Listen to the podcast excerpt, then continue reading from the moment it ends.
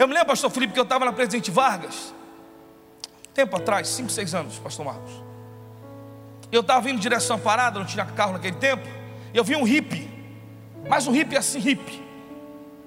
Pastor Guedes, cabelo rastafari. Ele estava todo tatuado, irmão, muito tatuado, boca, testa, corpo. Eu me assustei com, com aquilo. Eu fui andando para a parada, olhando para ele, e Deus falou para mim assim: volta e prega. Eu disse, mas para ele. Deus falou para ele. E eu fui lá. Eu disse, faz uma miçanga dessa para mim.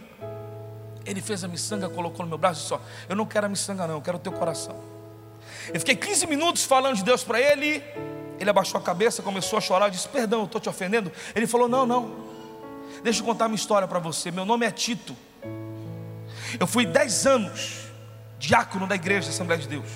Eu falei: O que aconteceu contigo? Ele disse: Eu estava vindo de São Paulo com a minha família. Ele era paulista. E um bêbado bateu no meu carro. Meu carro capotou oito vezes. Meu filho de dois anos morreu na hora. Minha esposa ficou em coma e depois veio a falecer. Eu me tranquei para Deus. Me tornei um ateu.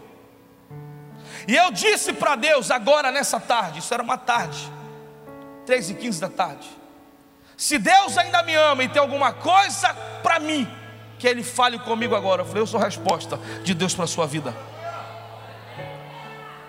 Concordo com John MacArthur quando ele diz que missões, obra missionária, fazer obra é como fosse um mendigo dizer para outro mendigo onde tem pão. Todos nós somos carentes da graça de Deus e só estamos aqui nessa noite porque um dia, em algum lugar, em algum momento, a graça te alcançou, te chamou, te lavou com sangue, te trouxe para cá e você está aqui. Levante a sua mão e agradeça a graça de Deus nessa noite. Oh, aleluia!